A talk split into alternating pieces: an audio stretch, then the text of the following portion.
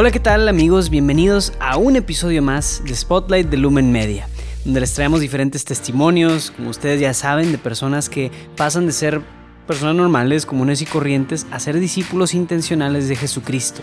Y bueno, el día de hoy les traemos el testimonio especial de nuestra co-host de este podcast, Selene Beltrán, a quien ustedes ya conocen, ya ha grabado muchos episodios de estas entrevistas.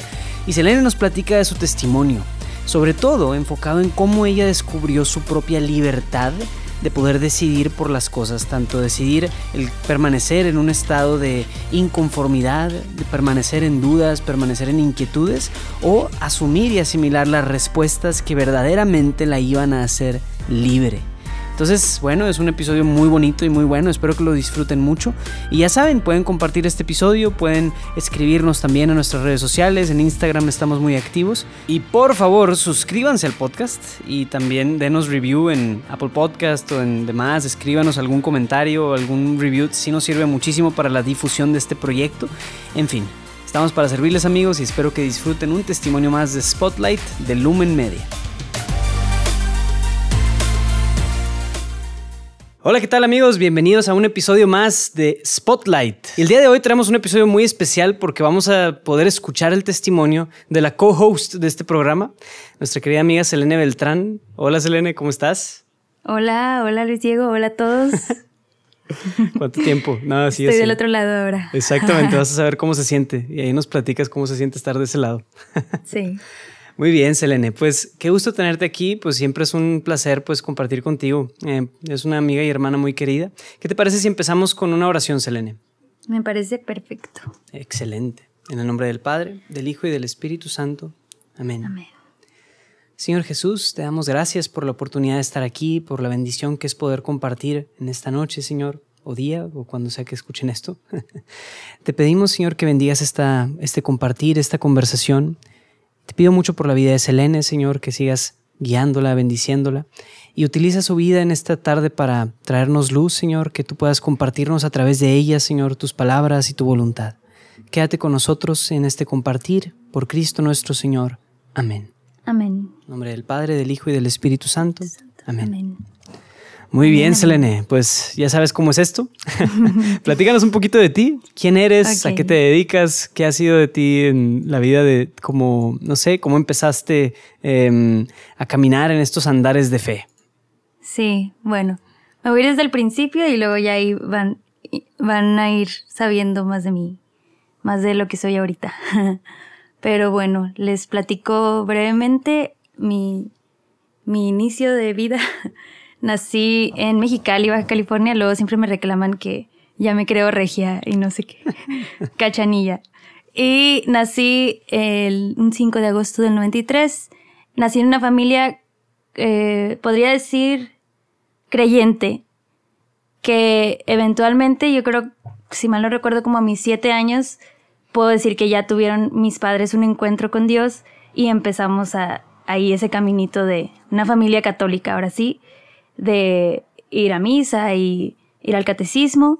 Eh, mi mamá fue la primera eh, que nos acercó a todos y realmente puedo decir que ahí describir mi, mis inicios en pues en todo esto de Dios y la iglesia y la fe como un imitar a mi mamá. Entonces, pues si ella iba para allá, pues yo iba porque soy su única hija mujer y tengo un hermano. Y así fue al principio. Mi mamá luego entró al coro, mis papás, los dos entraron al coro y pues también la música es algo que siempre me ha traído, entonces también fue uno de mis inicios. Pero realmente creo que fue hasta que yo tenía como 14 años en mi adolescencia que tuve mi primer encuentro con Dios en el sentido como diplomático, no sé, o sea, el primer retiro personal, ¿no? Pero no, sé, no sabría si fue el primer encuentro. Eh, así de verdad, espiritualmente hablando. Y lo que sí recuerdo es que en ese, en ese grupo era un grupo de parroquia de adolescentes, eh, al cual fuimos mi hermano y yo. El cambio que yo noté, o sí, el primer así como aquí algo pasó, en la vida de Selene pasó algo, se reflejó en mi relación con mi hermano. Mi hermano y yo nos llevamos un año de edad yo soy mayor. Y yo recuerdo que él y yo peleábamos mucho desde muy pequeños. Peleábamos, siempre estábamos juntos, nos llevábamos bien, pero previo a eso eran muchas peleas. Y yo, yo, yo ahorita puedo reconocer que había mucha competencia de mi parte, como probar tal vez siempre el eh, yo soy mejor o si, el, si mi hermano escucha este episodio, a lo mejor esto sea muy revelador. Pero sí, como que demostrar siempre como yo soy mejor y, no sé, como que esta rivalidad entre hermanos, a lo mejor, no sé si tú la has vivido, Luis Diego, pero siempre hay esta comparación y, y el hermano menor siempre es el más chistoso, el que todos como prefieren, o bueno, así entre comillas, ¿no? Como que el que cae bien a todos y todos le hacen el, la fiesta. Sí, como hermano menor puedo decir que sí te consienten un poquito más. sí, y el grande es como, tú tienes que poner el ejemplo y son más exigentes. y, y en eso yo veía mucho reflejado también mi valor como hija, como, pues como persona, ¿no? Eh, mi hermano era el chistoso, era el, el el ocurrente, el que le caía bien a todos y el que no se metía en problemas y si se metía como que, pues X. Y yo era la que, uy, un error que cometiera, no, era lo peor, o sea, y mucho yo creo que era, era yo, o sea, yo, yo me ponía esa, esa, esa exigencia a mí misma, pero no sé, como que fue algo que desde muy pequeña fui pues me fui acomodando en esa, en esa cajita de para, para que me vean, para que me quieran, para que sí, para que me estimen, tengo que ser la mejor, tengo que ser la mejor estudiante, tengo que ser la más aplicada, tengo que, no sé, mucho como este estándar de perfección en todo. Y, pero había una rivalidad ahí de mi parte con mi hermano, como, ah, o sea, a mí me cuesta tantos que me quieran, no, es que no, no quiere decir que me quieran, pero me cuesta tanto estar en esta posición y a ti como si nada, te, todo te pasan, todo te dan, todo, ¿no? Pero bueno, estaba muy chiquita, ¿no? Pero recuerdo que por eso fue tan impactante para mí esa primera, ese primer retiro en, en, en mi adolescencia. Que después de eso, eh, mi, mi relación con mi hermano cambió por completo. O sea, yo sé, yo te puedo, te puedo decir que después de ahí son contadas las veces que peleábamos, porque peleábamos a golpes, o sea, de que de verdad que había momentos que yo decía, deseaba ser hija única, así ese grado. Pero después de ese retiro yo empecé como que a... Esa fue la, la diferencia que yo noté en mi vida. Y bueno, ya estando en ese grupo y después de ese retiro, pues ya, ya em, empiezo a relacionarme con, con adolescentes que, van a la iglesia, que también este, creen en Dios. Te voy a interrumpir tantito ahí, Selena. o sea, Una, una, duda es, o sea, mm, digo, esta parte que dices que en cierto sentido se sanó o la relación con tu hermano. ¿Tú dirías que fue porque algo cambió en ti o fue simplemente como una gracia que, oye, pues a lo mejor y ya no peleas con tu hermano, pero esa, esa sensación de competencia o de como mm, de buscar afirmación seguía presente, simplemente se transformó a otra, a otra cosa? Pero se sanó tu relación con tu hermano. O sea, ¿a, qué vino todo eso y qué, no sé, como qué dirías que, produjo eso? O sea, para ser súper sincera, a la fecha no estoy segura. Pero ahorita yo puedo, más o menos por lo que he ido viviendo y ya, digo, ya, ya son casi el doble de años. Nada, todavía no, pero casi. este, ah, no, sí son exactamente el doble de años. Oh, wow. Eh, puedo decir que yo creo que era el amor de Dios como ya ahí como que haciendo su luchita en mi corazón, que me hacía darme cuenta como, oye, es mi hermano. Y, que yo sabía, obviamente lo, lo, quería, obviamente lo amaba, pero como que esta rivalidad y esta, este ego dominaban, ¿no? En mi corazón. Pero realmente pues yo lo amaba y lo amo y, y nos llevábamos muy bien y era mi amigo, es mi amigo de toda la vida, ¿no? Pero entonces como que más bien fue disminuyendo ese con él, ese rencor. Y sí, como dices, tal vez sí se proyectó en otras cosas. Ya, ya no era en competir con mi hermano, sino era buscar ese valor, pero en otras cosas, ¿no? Y, y ya como que eso así es como lo puedo describir. A la fecha yo puedo decir, yo creo que sí fue una gracia de Dios también, como ayudarme a valorarlo y a, amarlo, no sé. Sí. Sí, luego creo que también como que ese tipo de retiros como el que yo viví en ese, en ese momento te dan mucho por el lado de la familia, o sea, mucha de la reflexión, mucho del, pues sí, de, de la meditación, de todo el retiro, eh, sí es sobre Jesús, pero muy expresado en, en tus relaciones familiares. Realmente con mis papás yo pues no, sí, gracias a Dios siempre tuve una infancia muy bonita, unos padres que me aman y me apoyan. Entonces creo que la, relación dañada de mi familia ahí pues era con mi hermano. Entonces yo, yo creo que también por eso fue ahí el primer, la primera luz de, Dios en mi vida, ¿no? De Qué maravilla. Y entonces en cuanto Dios empezó a hacer su labor en esa área, pues tú comentas que ya empezó una parte más de descubrir la iglesia o descubrir un grupo social o un grupo parroquial. ¿Cómo fue entonces ese caminito? Exacto, sí. Y yo te digo, desde que mi mamá empezó a ir, como que yo la seguía, pero pues eran puros señores, puros adultos. Y aquí ya era un grupo de chavos igual que yo y que, pues de mi edad, que tenían gustos similares, que creían en Dios. Y aquí recalco, no necesariamente que tenían como una relación con, con Dios, una relación con Cristo como personal, pero que estaban catalogados como, ah, pues son niños bien porque van a la iglesia y van al grupo, ¿no? Y se divierten y, ya, ¿no? Es, sano. Y estuve ahí en ese grupo como cinco años. Wow.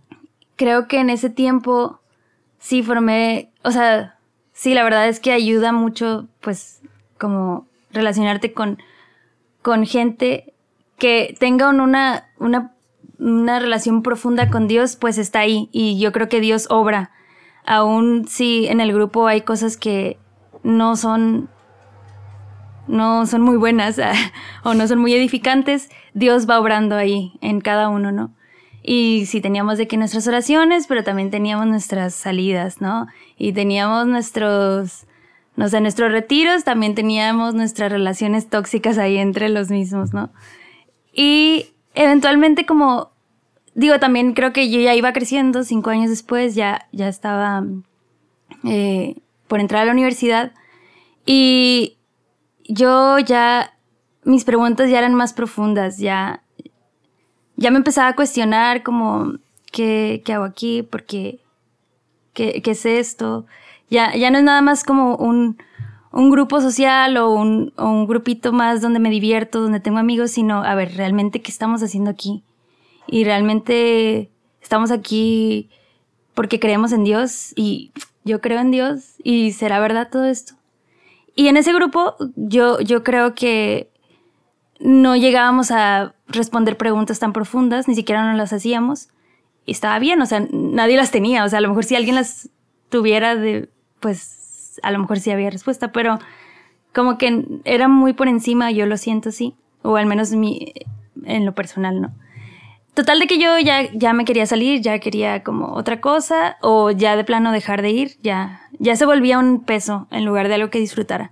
Y recuerdo que en ese entonces yo conocía a una, una amiga también que iba ahí a la iglesia y que ella estaba en otro grupo que se llama MCU, como muchos ya, si nos escuchan, ya, ya medio les ha de sonar ya habrán agarrado la onda del patrón común de, muchos de estos testimonios.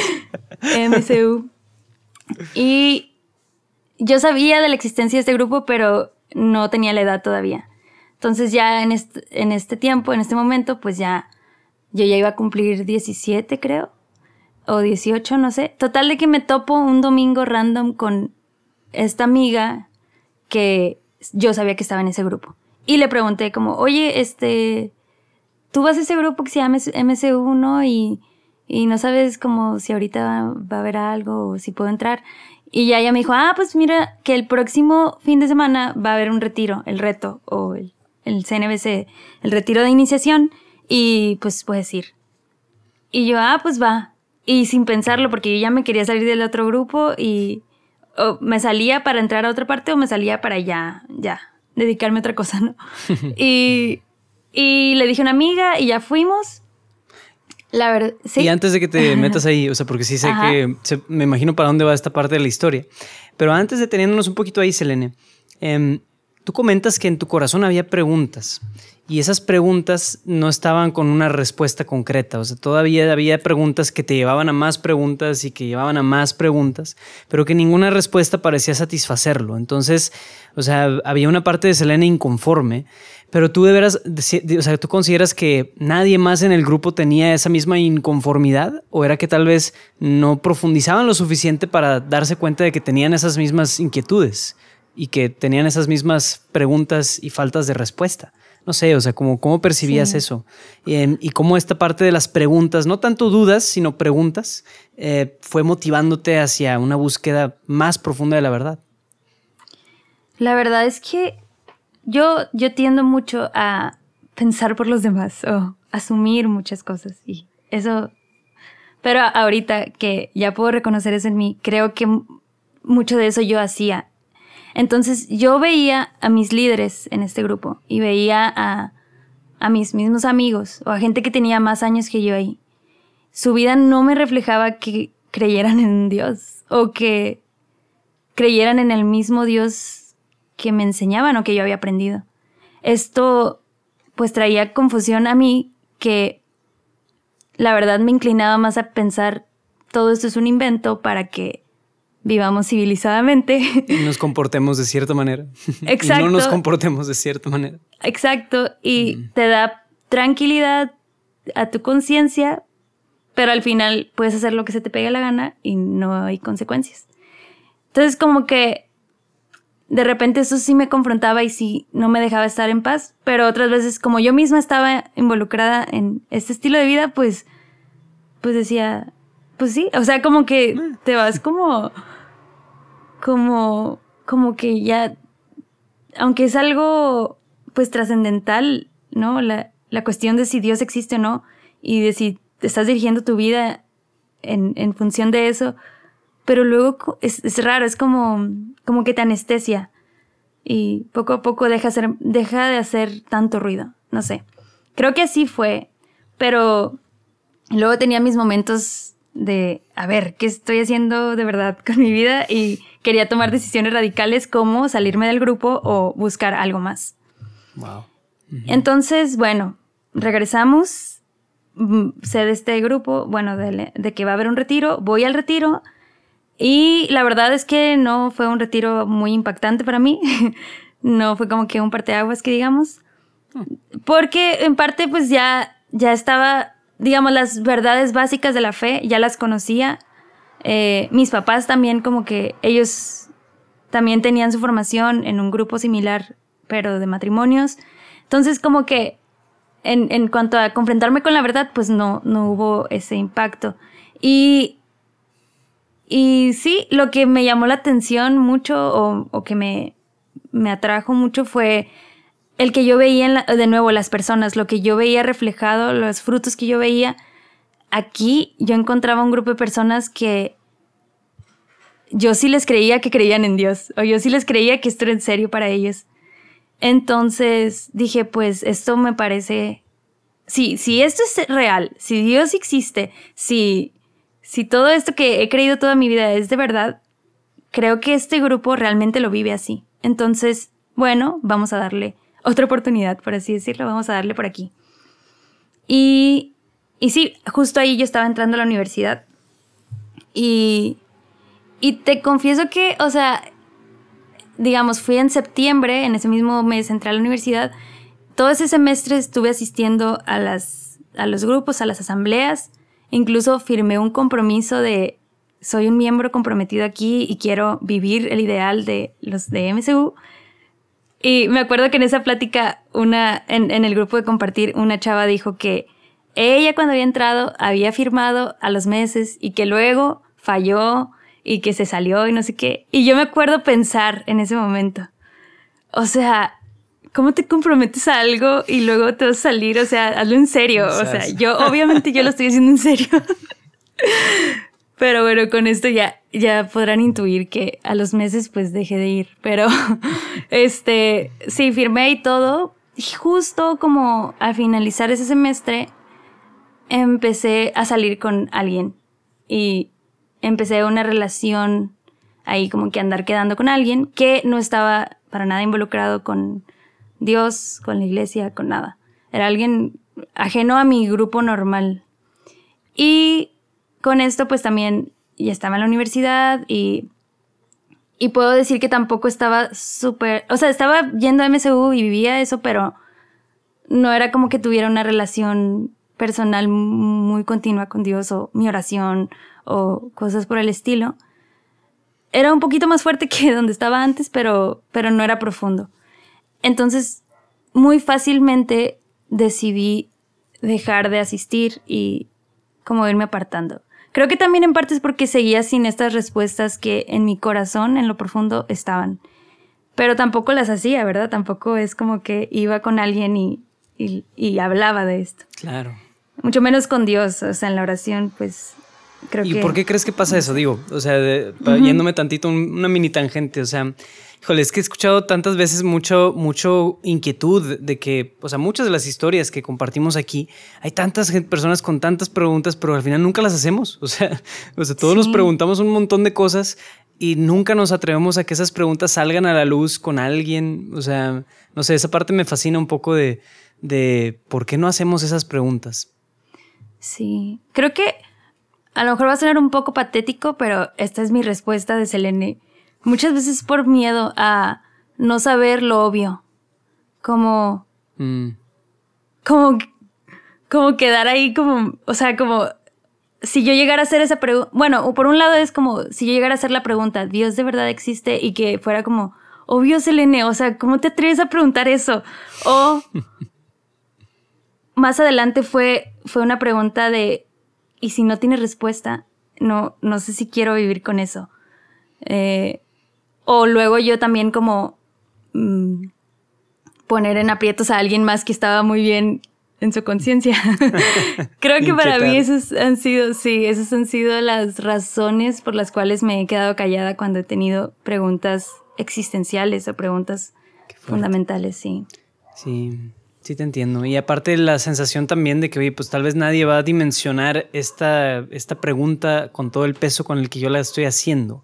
Porque es una pregunta que nace de lo más profundo de nosotros em, y que es muy genuina. Y por lo mismo va a ser muy fácil que den una respuesta muy por encimita. Como me van a decir, ah, pues sí, claro que existe. O sí, pues la iglesia dice esto. Y al final eso tal vez no significa tanto para mí. Entonces, bueno, o sea, creo que eso, pues, o sea, en en algunos casos se va respondiendo correctamente, en otros, pues a veces no. Entonces, en fin. Sí. Terminamos tangente. Platícanos cómo siguió el asunto. Sí. Bueno, después empecé a tener esta relación, a salir con este chavo y decidí, ah, esto sí, yo me olvido de muchas cosas, pero hay cosas que se han quedado, ¿verdad? Grabadas. Recuerdo una asamblea en la que estábamos en el momento de oración y yo abrí mis ojos y veo, voy a decir su nombre por si escucha este podcast. Y veo a Fer de la Torre, una amiga querida de Mexicali. Eh, y yo la veo orando con una, como, con una plenitud y una, como en su rostro yo veía reflejado que estaba ahí en ese momento con Dios. O sea, ella, algo estaba sucediendo que yo no, yo no tenía eso. Yo no, nunca lo había o no lo había experimentado en el tiempo que estaba ahí. Y me dio mucha envidia. Una envidia y como tristeza de, ala, ¿por qué yo no puedo vivir eso? Y creo que ese sentimiento fue el que me llevó también a optar por mejor ya no ver eso. Ya no quiero ir, ya no, no lo estoy viviendo. Por más que yo intento y cierro los ojos y, y repito las palabras y canto las canciones, no, o sea, no experimento eso, entonces mejor me voy. Y, y total, me salí. Obviamente son varios factores y entre esos eh, es esta relación de noviazgo que yo empecé, que ahora puedo decir que fue una relación tóxica, en ese momento no me había dado cuenta eh, o no me daba cuenta. Em, Difícilmente uno se da cuenta estando en la relación. que te digan. Sí, sí, sí. Sí, o sea, ahorita me acuerdo y digo, no manches, ¿cómo? ¿Quién era idea? Pero, pero bueno, este, me ha enseñado cosas. Sí, qué oso.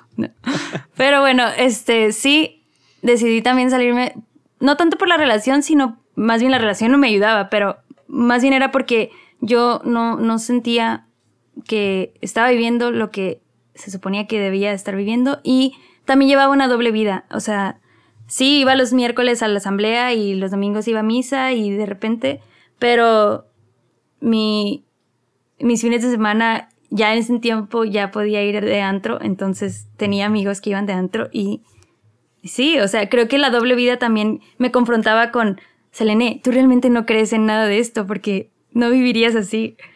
Entonces como que todos esos factores me llevaron a alejarme y entonces ya mi tiempo que yo dedicaba antes a lo mejor a ir a un retiro, a ir a una asamblea, pues ya ahora eran dedicados a salir con amigos, andar con gente que no es mala, pero no, mm, pues no estábamos en ambientes para nada sanos. Ajá. Sí, no quiero juzgar porque pues tampoco, pero no eran sanos. O sea, digo, repitiendo tus mismas, tu mismo análisis, sería como una más anestesia, ¿no? Más adormecimiento. Exacto, exacto. Más para calmar un poquito las preguntas. Sí, y, y ahora pienso y me acuerdo, o sea, tengo obviamente memoria, recuerdos. Y algo que recuerdo mucho es que siempre que llegaba en la noche. Y no era como que me desvelara, bueno, sí me desvelaba a veces, pero, o sea, no era como que perdiera la conciencia o cosas así, pero como que siempre al final del día, al final de, de toda esta emoción o esta anestesia de fiestas y amigos y aventuras y eh, había un vacío muy triste y sí, que no lograba, o sea, yo ya sabía que ahí estaba y nada, nada lo lograba llenar, nada lo lograba, ¿no?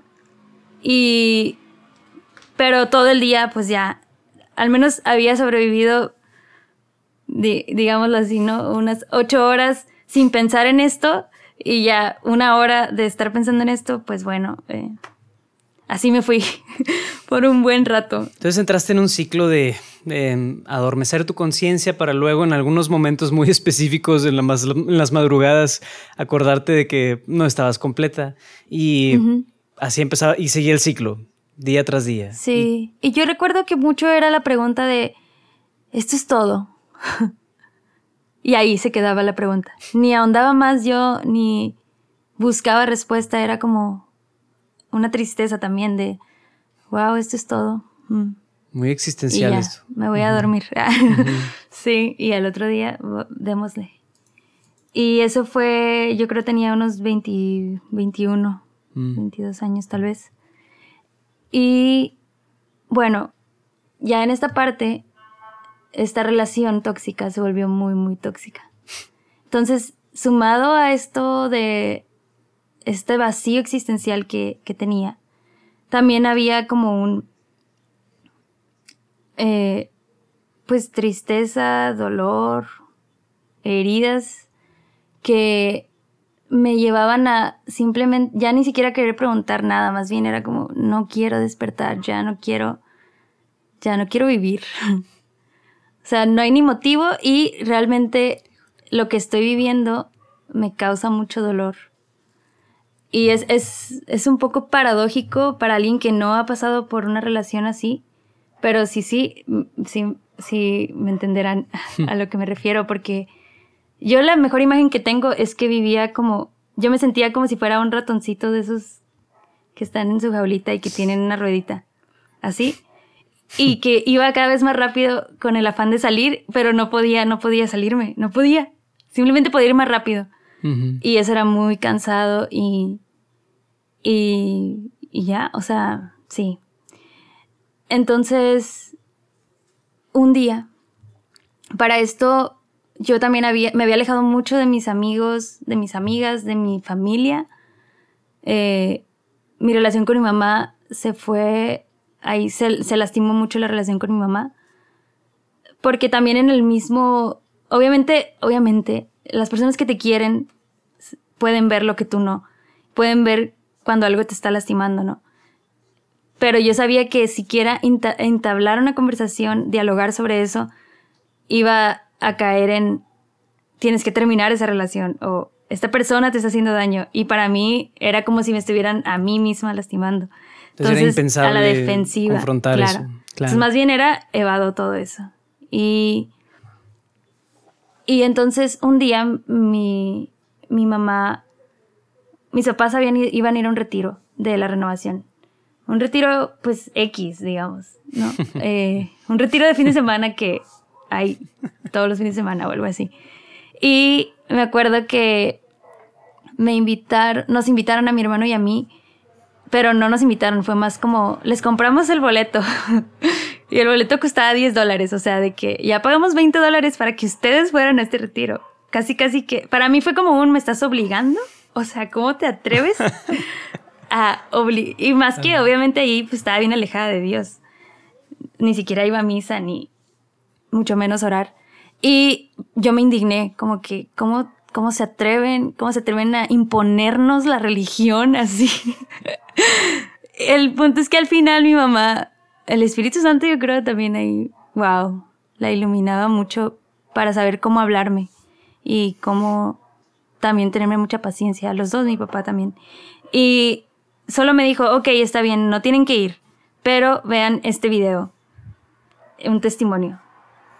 Y algo en mí como que ante toda esa rebeldía accedió. Y dije, va, bueno, ok, lo voy a ver. Y era un video que dura como cuatro horas. Es un testimonio de una mujer que, que, que tuvo una experiencia al...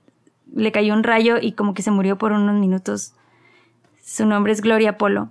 Y al parecer ella había estado en el retiro el primer día y les había platicado el testimonio y mis papás compraron el DVD o algo así. Total mm. de que me puse a verlo, o YouTube, la verdad ya no sé. Pero a mí como que este, este testimonio mm, resumió, o bueno, más bien, juntó todas las preguntas que yo había tenido desde mi adolescencia y las puso en un video y las respondió a través, o al menos las sacó a la luz, ¿no?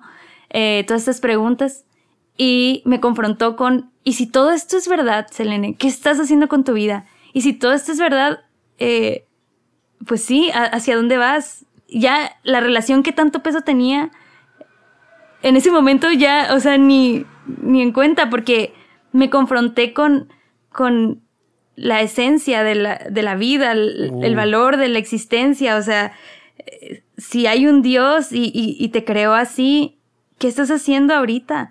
Y claramente no era una confrontación con algo desconocido, porque ya como que a lo largo de mi vida... Siempre había Las palabras que yo usaba, pues sí, las, entendía, pero... Pero como que ahí ya fue como, no tienes escapatoria, aquí te estoy confrontando con estas preguntas. Y ella contaba su testimonio, ¿no? Y en muchas cosas yo me sentí identificada y en resumen ese testimonio es, ella se ve confrontada con, con si su vida, pues si va a ir al infierno o no, o algo así. Eh, porque Dios le permite ver toda su vida, como desde adolescente y cómo se fue alejando de Dios y, y sí, bueno, ya, luego véanlo, porque sí. Pero el punto es que esto fue algo que me, me despertó. Sí, yo creo que eso fue, me despertó y al otro día dije, vama, voy a ir al retiro. y fui. Y en la primera oración, la que hacen así de que al inicio para dar la bienvenida y el canto de alabaré, alabaré o algo así. o sea, algo, digamos, muy, muy... Muy estándar. X, muy estándar, sí, sí, sí. Ahí, ahí, desde ese momento yo sentí que estaba entrando como, o regresando, no sé, ya ahorita ya los recuerdos tengo un poco borrosos, pero si no fue en esa oración, fue en una después o algo así, que yo pude sentir que Dios me decía, Selene, estás ahí porque tú quieres, no porque yo te tenga ahí.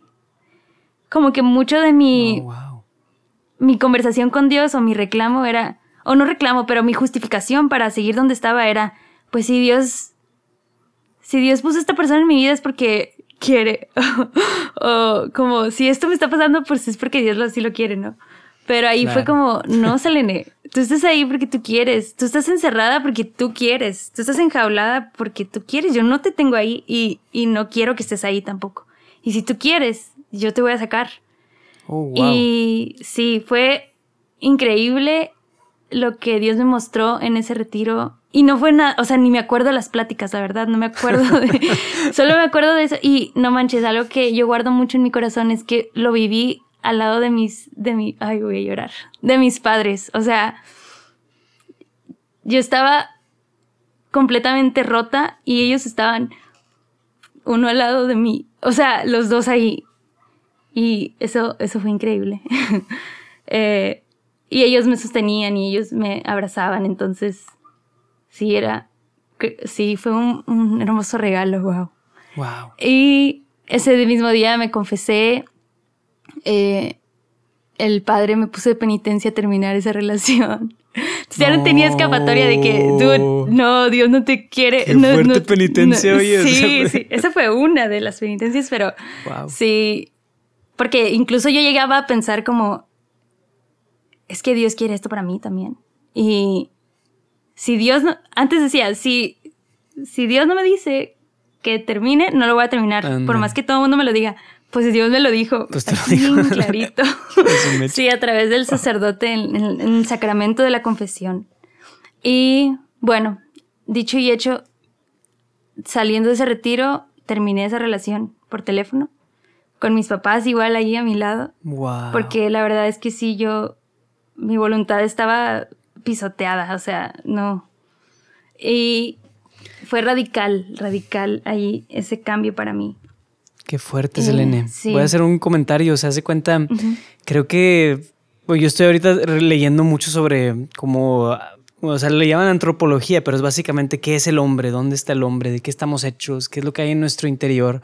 Y una de las cosas de las que hablamos en estas reflexiones es de la libertad, definida como una, como una conciencia de dónde estoy y cuál es mi realidad y de cómo y cuando la voluntad se junta con el entendimiento, ahí pueden hacer la libertad, ¿no?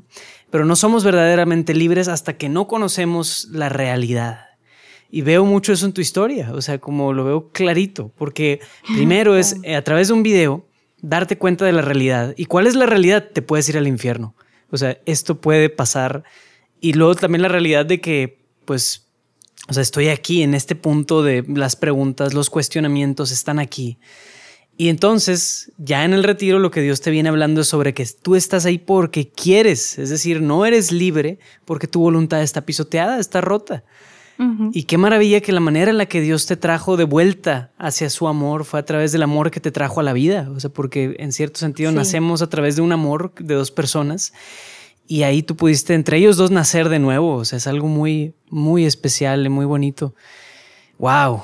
Sí, la verdad que fue, o sea, ahora yo creo que en ese momento no lo asimilaba tanto. Ahora digo, wow, en todo ese momento estuvieron ellos y pues es que ellos son, como dices, como el, es el reflejo más cercano de Dios que tenemos, ¿no? Y, y que Dios así lo quiere también. Y, y- no, o sea, en ellos he visto también mucho la misericordia de Dios. Desde, recuerdo una vez de confesarle a mi mamá, mamá, es que yo soy la peor, te he dicho tantas mentiras, eh, no soy lo que tú crees, como... Y ella era como, me abrazaba y no sé, como de verdad que el amor misericordioso de, de Dios lo vi también en esa etapa a través de ellos, en no juzgarme, en amarme, en, en apoyarme, en... Sí, en todo eso. Y pues increíble. bueno, después de este momento, también creo que yo, mi personalidad es como en, en a veces muy radical, pero cuando me decido, soy muy decidida, o sea, tardo mucho para decidirme, pero cuando me decido soy muy radical. Y justo te digo, ese mismo domingo terminé esa relación, ese mismo domingo o lunes le hablo a la, a la líder del grupo de MCU porque algo me decía que tenía que volver a MCU. Y le digo, oye, quiero volver, ¿qué onda? Y ya, no, pues sí, vente, vamos a tener retiro en dos semanas. Y pues ya volví súper prendida MCU, yo todo, denme todo, quiero más, ¿no? Y a los tres meses iba a ser el, el verano en misión y por primera vez iban a dejar ir a los de MCU. Pues fui, aunque tenía bien poquito tiempo de regreso. Y para mí ahí fue un parteaguas en mi relación con Dios. Como que el otro fue el, el salvavidas o el rescatarme y el BEM fue un mira todo lo que yo tengo para ti, el inicio de lo que tu vida puede ser conmigo. Y sí, pues ahí para mí yo sí fui una antes y una después. Y después de ese BEM, de ese verano en misión que duró que dos, casi dos meses, eh, pues ya estaba súper prendida en MCU, súper servicio, súper compromiso.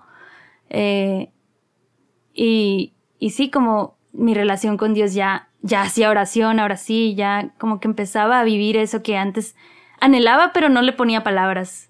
Eso que antes mi corazón también buscaba, pero me distraía mejor. Y también me empecé a relacionar con los, porque antes no, como que iba a las actividades, pero no tenía amistades realmente. Entonces, después de esto, empecé a relacionarme con los hermanos de MCU, a como realmente vivir todo lo que, lo que Dios ofrece a través de, de la comunidad. Y, y pues sí, así, eso fue ya creo que casi toda mi universidad, los últimos tres años de mi universidad. Y pues ya al terminar la universidad me fui a, a un, un año de misionera, que era un anhelo que descubrí que existía en mí desde muy pequeña, el ser misionera. Y pues estando en este grupo estaba la oportunidad de hacer la brecha y dije, pues claro. Y la brecha entendido como este programa de misioneros en diferentes lados de México, pero sí, o sea, em, me tocó también estar a mí seis meses sirviendo en Querétaro mientras tú estabas seis meses sirviendo en San Miguel de Allende, ¿verdad? Sí, sí, y o sea, ahí es otro, todo. Toda otra parte de la historia. Sí, sí, sí, esa es otra, otra historia. Pero o sea, para otro episodio. Sí, sí, exacto, pero en general de eh, la brecha es una de las cosas que, de las muchas cosas que Dios me ha presentado como mi plan es mejor que el tuyo siempre y yo quiero lo mejor para ti siempre, incluso lo quiero más que tú a veces y cuando tú eres siempre libre de tomar tus decisiones, pero si te das cuenta, cuando las tomas tú sin consultarme, no, no te va tan bien y ahora ha sido mucho un confiar en, Dios. Y de repente me detengo y veo, ala, o sea, ¿dónde estaría? O es que esto no, no es algo que yo planeé, sino Dios me, me, ha ido presentando con muchas, muchas mejores opciones, muchos mejores planes que los míos. Sí. Y la brecha pues fue uno de esos, pero hay muchos más. sí. Y ahí en medio de todo eso, Selene, o sea, yo creo que algo que al menos veo como una especie de, de, de, factor común en varios momentos de tu historia, de lo que nos platicas, es esta parte de como aprender a ser libres. Aprender a ser libres, y sonará muy cliché, pero pues la verdad nos hará libres, como dice el Evangelio. Y esa verdad que nos hace libres es a través de esas como ese darnos cuenta de nuestra realidad, de quiénes somos, de cuál es la realidad de las cosas como son, que nos puede llevar a ser libres en el sentido de preguntarnos qué queremos en medio de todo eso, ¿no? O sea, qué, qué es lo que uno quiere y qué es lo que uno no quiere de verdad. O sea, entonces ahí ya cuando te enfrentas con la verdad es muy fácil, es mucho más fácil, como decía, saber, ok, pues quiero descubrir estos anhelos más profundos que había en mi interior Em, y pues bueno, eso te ha llevado después a ti a, em, pues ahorita estás viviendo, sé que estás viviendo un proceso de discernimiento vocacional muy intenso. Em, sé que también estamos pues trabajando en esto de Lumen Media muy en línea con eso, ¿no? De descubrir, ayudar a las personas a descubrir también su propia libertad y sus propias verdades como hijos de Dios. Entonces, va muy como, no sé, veo, esa, esa es una de las luces que veo que dirige tu vida. Sí, definitivamente el la libertad, bueno, la libertad ha sido creo que algo que, que anhelo mucho, ser. El otra vez en, en, un grupo que teníamos platicábamos y nos decían que, a ver, ¿cuáles son sus anhelos de ser y sus anhelos de hacer? ¿No? Y hacer es como, ah, pues me gustaría viajar o me gustaría, no sé, eh, llegar a tener eh, una maestría o llegar a ser, a, hacer, o sea, cosas de hacer, ¿no? Y en el ser pues sí, o sea, ¿qué anhelos tienes de ser? Y lo primero que yo pensaba era ser libre. Y, y es que una cosa, o sea, podemos pensar como, ah, pues eres libre de hacer lo que se te pegue la gana, vives en un país libre también, dentro de lo que cabe. Y, o sea, pero la libertad interior, la libertad, esa, ala. Yo a la fecha no, no creo que es, la, la tenga todavía, pero sí es un anhelo muy grande de poder ser completamente libre. Y sé que esa libertad solamente la voy a encontrar en, en Dios. Eh, en Cristo y en su redención.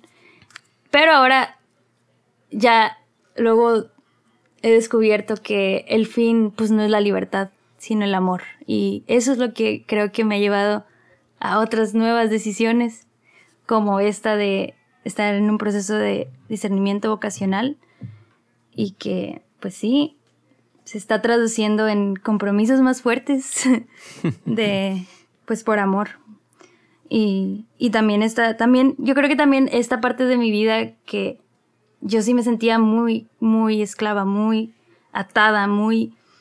Eh, me lleva también a querer ayudar a otros a, a darse cuenta que en Cristo está la libertad verdadera. Y que entonces, entonces la vida tiene todo el sentido que buscas, ¿no? Y, entonces puedes amar. Y cuando te preguntas qué es el amor, oh, ahí es otro rollo. Pero. Hijos. Sí, creo que la, libertad es una puerta que. Sí, muy, muy padre. Pero que no podemos ser plenamente nosotros mismos a menos que la crucemos. y, y cruzamos diferentes umbrales o diferentes partes de esa puerta conforme avanzamos en la vida. Entonces yo creo que ese caminar de la libertad es algo que como tú dices constantemente lo vamos descubriendo y cuando tenemos la dirección bien clara de Cristo, entonces es más fácil porque decimos, sé mínimo cuál es el camino hacia donde voy, porque Cristo es el camino, en cierto sentido Él me hace libre conforme yo más camino en Él. Entonces es esperanzador saber eso, como que no depende de mí, no depende de mi, mi propia como capacidad de autodominio o de otras cosas, sino de que Cristo me ha hecho verdaderamente libre. Exacto, exacto. Sí, no depende de mí. Oh, ese es otro, otra, otro descubrimiento de, libertad total. no depende de mí. Y es gracia de Dios. Sí. Pero pues sí, eso sería más o menos como ha ido este caminar. Muchas gracias, Elene, por abrir tu corazón, por compartirnos tu testimonio y tu, pues, esta parte de, em, sobre todo, cómo uno nace de nuevo y cómo al nacer de nuevo esas preguntas se responden al contacto con la realidad, al contacto con la verdad que produce en nosotros libertad. Entonces, gracias por ser ese testimonio, Selene, y que Dios siga guiándote, bendiciendo tu vida y conduciéndote a través de este camino de libertad y de la verdad. Pues bien, Selene, eh, ¿algo que le quieras decir a la audiencia para, para concluir? Este, no, pues eh, si estás igual o en esta búsqueda, pues a darle. Hay mucho que Dios tiene para cada uno y muy único también. Y, y creo que también, en un principio me acuerdo que me daba cosa contar mi testimonio, o no sé, pero creo que he visto cómo ayuda el, el hablar de cómo Dios obra en nuestras vidas. Entonces igual, o sea, si yo quiero animar a la gente que escuche a que comparta también su testimonio o cómo Dios ha obrado en sus vidas, sea como sea, eh, a, a, veces pensamos que no es tan impactante o tan especial, pero de verdad que lo es y no sabemos lo que Dios puede hacer a través de ello. Entonces, pues sí, hablemos más de Dios, compartamos más del, de esto, porque luego parecemos locos hablando de libertad, porque ya estamos muy acostumbrados a, lo que no es libertad o lo que no es amor. Hablemos más de lo que sí, del verdadero amor, de la verdadera libertad, de la vida en Dios. Y sí, eso es lo que quisiera compartir. Muchas gracias, Serlene. Em, y bueno, pues amigos, sigan a Lumen Media, sigan nuestro podcast, eh, denos un review si pueden y si quieren, este, lo agradeceríamos demasiado. Y también si nos quieren dar feedback, también se los agradezco. Sigo haciendo ese anuncio de que nos escriban y demás, nunca nos han escrito hasta la fecha, pero por favor háganlo. y bueno, saben que estamos orando por ustedes y eh, que el Señor use estos testimonios para bendecirlos a ustedes, para compartirles también su luz y su amor. Bueno, nos vemos en el próximo episodio. Selene, muchas gracias y Dios los bendiga amigos. Adiós.